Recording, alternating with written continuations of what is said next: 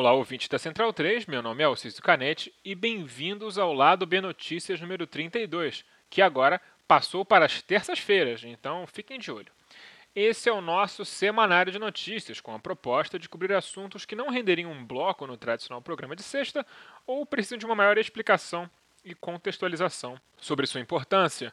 Os outros amigos painelistas de sempre estarão aqui eventualmente trazendo suas análises, mas para ouvir nossas opiniões e debates, se ligue em nosso programa tradicional. Nesse episódio, vamos falar sobre a greve dos Correios e sobre a iniciativa de Marcelo Crivella de armar a Guarda Municipal do Rio de Janeiro segue a quarentena.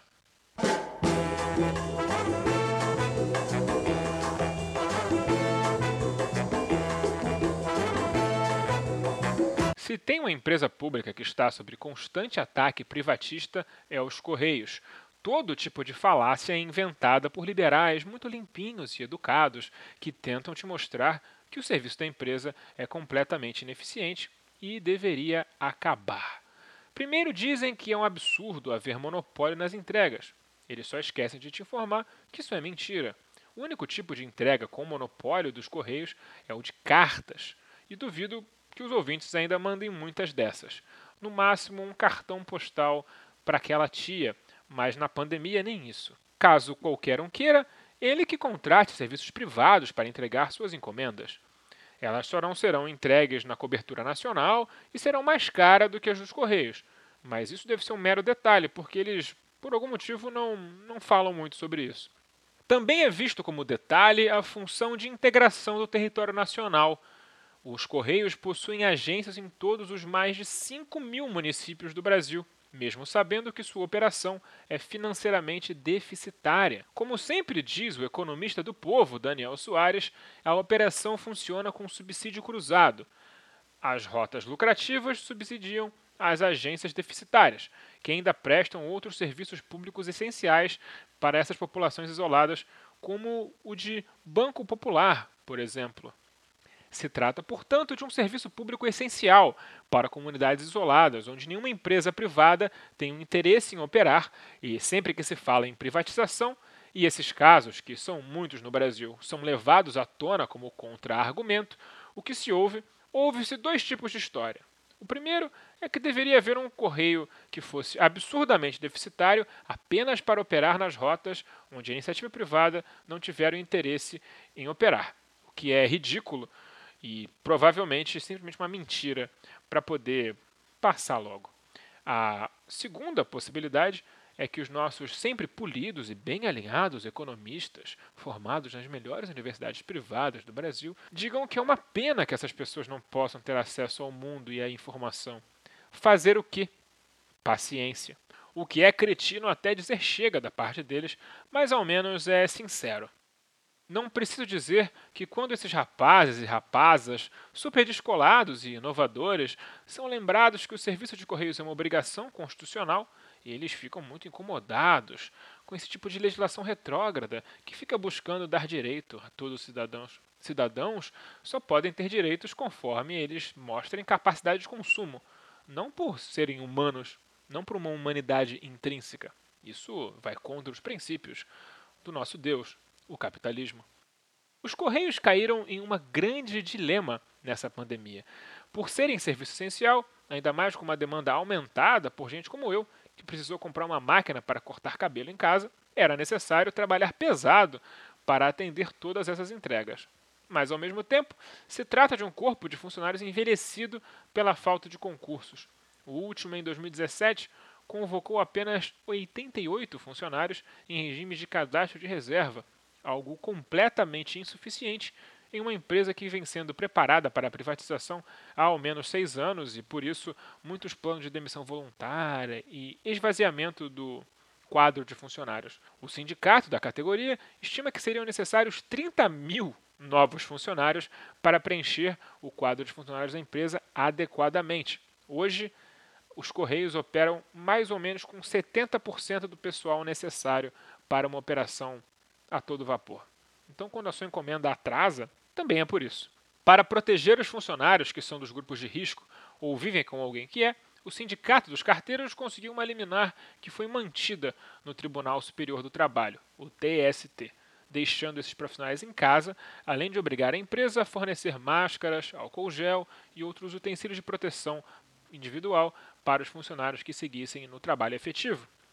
Derrotados na justiça, os diretores do Correio, com a ajuda dos ministérios, diretores estes que ganham em média 50 mil reais por mês em seus gordos cargos em comissão, que só servem para atuar contra os interesses dos funcionários, da qualidade do serviço e da própria existência da empresa, resolveram simplesmente passar a desrespeitar o dissídio coletivo firmado entre os trabalhadores e a empresa em 2019. Vocês que ouvem o Lado B Notícias com frequência vão lembrar que o mesmo expediente foi adotado com os petroleiros, o que provocou a entrada deles em greve ainda em 2019. Desrespeitar acordos assinados é praxe no governo Bolsonaro, porque vagabundo não respeita acordo. Eles o fazem porque sabem que tais medidas possuem ampla recepção no Judiciário. O STF referendou a quebra do princípio do não retrocesso em salários e benefícios e permitiu que o dissídio fosse respeitado, removendo direitos como o adicional noturno, adicional para quem faz entregas, e o fim do abono natalino. Curioso que no TJRJ, por exemplo, o abono natalino de juízes e embargadores seja secreto, seja um segredo de Estado. Vocês não fazem ideia como é difícil conseguir essa informação, porque todo mundo que sabe tem medo de dizer. Estima-se que o valor chegue mais ou menos ali em 10 mil reais. Afinal, os juízes e embargadores podem, eles trabalham muito duro. Não é tipo um carteiro, né? Então aí o STF não mexe. O salário médio de um funcionário dos Correios é de apenas R$ 1.700 mensais e a greve é justíssima. Estão limpando os direitos dos trabalhadores para facilitar a privatização da empresa, que é orquestrada pelo ministro Paulo Guedes, que já foi ele mesmo investigado por fraudes em fundos de pensão dos Correios. Haha, essa negociata tá na cara até demais.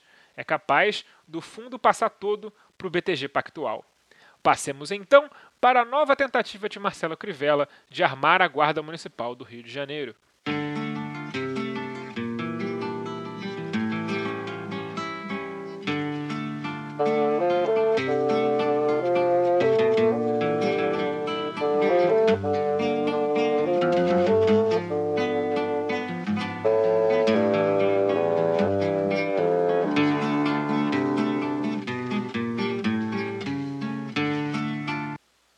Lado B do Rio é produzido com ajuda financeira de nosso financiamento coletivo no Padrim.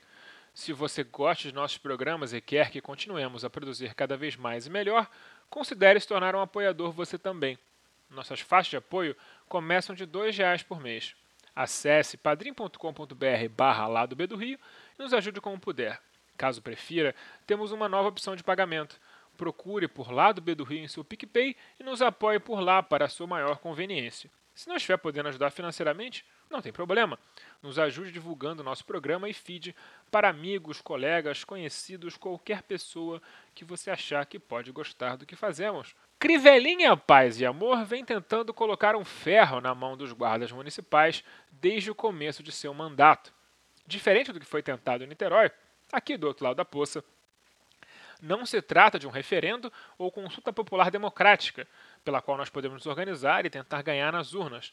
Não, não. Se trata apenas de uma tentativa de alterar a lei orgânica do município para armar logo os caras e pronto. A Guarda Municipal está lá na Constituição como um dos órgãos de segurança pública, mas essa tentativa de se equiparar a uma força policial é muito, mas muito bizarra. E tem um certo dedinho da senhora Dilma Rousseff na história. Na Constituição Federal, a função da Guarda Municipal é de proteção de bens, serviços e instalações municipais, ou seja, são basicamente zeladores de luxo das instalações e bens públicos. O guarda municipal, portanto, serviria para impedir pichações em estátuas, controlar o fluxo de entrada e saída em prédios públicos municipais e coisas como essa. A Lei 13.022 de 2014, contudo, amplia um tanto a função das guardas, dando a elas a responsabilidade de patrulhamento preventivo, o que foi visto pelas associações de guardas como um sinal verde para beber da seiva da grande árvore do pânico moral da criminalidade e conseguir porte de arma para todo mundo. Algo que funcionou em muitos municípios, como São Paulo, por exemplo. Afinal, se eles têm a responsabilidade de apresentar autores de infrações presos em flagrante ao delegado, eles ganharam poder de polícia, correto? E, portanto, deveriam andar armados. Mas essa argumentação é típica de quem não lê leis de forma sistemática. Se você lê a lei inteira, você vai notar que claramente ela se refere a pessoas que foram presas em flagrante praticando delitos contra o patrimônio municipal. Mas era o um empurrãozinho que faltava para os prefeitos arrumarem uma polícia para chamar de si. E é por isso que a dona Dilma Rousseff deveria ter assessores ou ela mesma lido a lei e vetado esse artigo. Mas não houve, é claro, qualquer mudança em índice de criminalidade em cidades com guardas municipais armados. E muito me surpreende que o número de acidentes não tenha disparado, pois os guardas municipais da minha cidade não sabem sequer usar algemas, que dirá uma arma de fogo. Fico feliz que tenhamos batido eles no referendo público. Mas certamente a qualidade do quanto mais achaque que os guardas municipais fazem contra camelô, ah, isso deve ter melhorado e muito. E esse é o grande ponto do debate. Guardas municipais são, a rigor, órgãos de controle e repressão a moradores de rua e camelô. É para isso que eles servem no dia a dia, e, portanto, armá-los é instrumentalizar a opressão contra os elos mais frágeis de nossa sociedade para aplacar o pânico moral de criminalidade que, convenhamos, sabemos que eles não irão combater nem a pau. Inclusive, podem até participar de algumas criminalidades, por exemplo, milícias. Para falar sobre isso muito melhor do que eu, convidei a Maria dos Camelôs, para falar da relação entre os guardas e os comerciantes ambulantes. Oi, galera. Queria estou passando aqui para dizer para vocês que na quarta-feira a prefeitura, né, o prefeito da cidade quer fazer uma emenda, né, na lei orgânica do município para permitir que a guarda municipal do Rio utilize a arma de fogo, né? Então, para gente, para nós camelôs, vai ser muito difícil ter uma guarda municipal militarizada.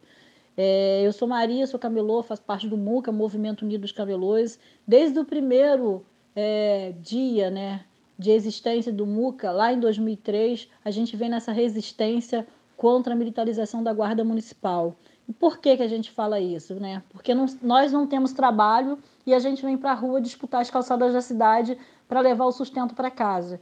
Então, o nosso maior medo né, é ter a Guarda Municipal armada reprimindo os camelôs, reprimindo a população de rua, os manifestantes, fazendo despejo de ocupações. A gente precisa, é, é, a gente precisa se organizar para garantir que essa Guarda Municipal não venha a ser militarizada.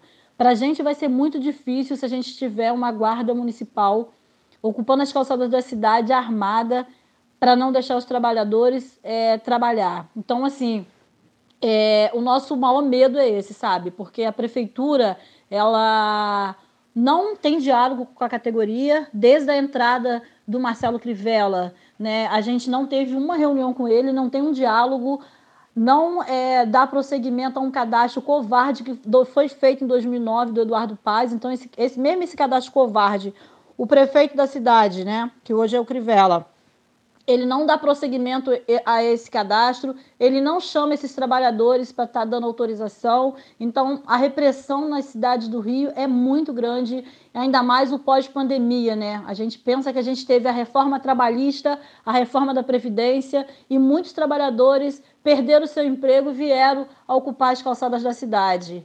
E saber que o pós-pandemia vai trazer muito mais pessoas para a rua, porque a necessidade que esse povo está passando, porque o emprego está acabando, porque as pessoas estão ficando falidas e estão mandando as pessoas embora e essas pessoas vão vir para a cidade é, disputar as calçadas. Então a gente precisa garantir né, que essa lei orgânica do município não, não, não, não mude, né?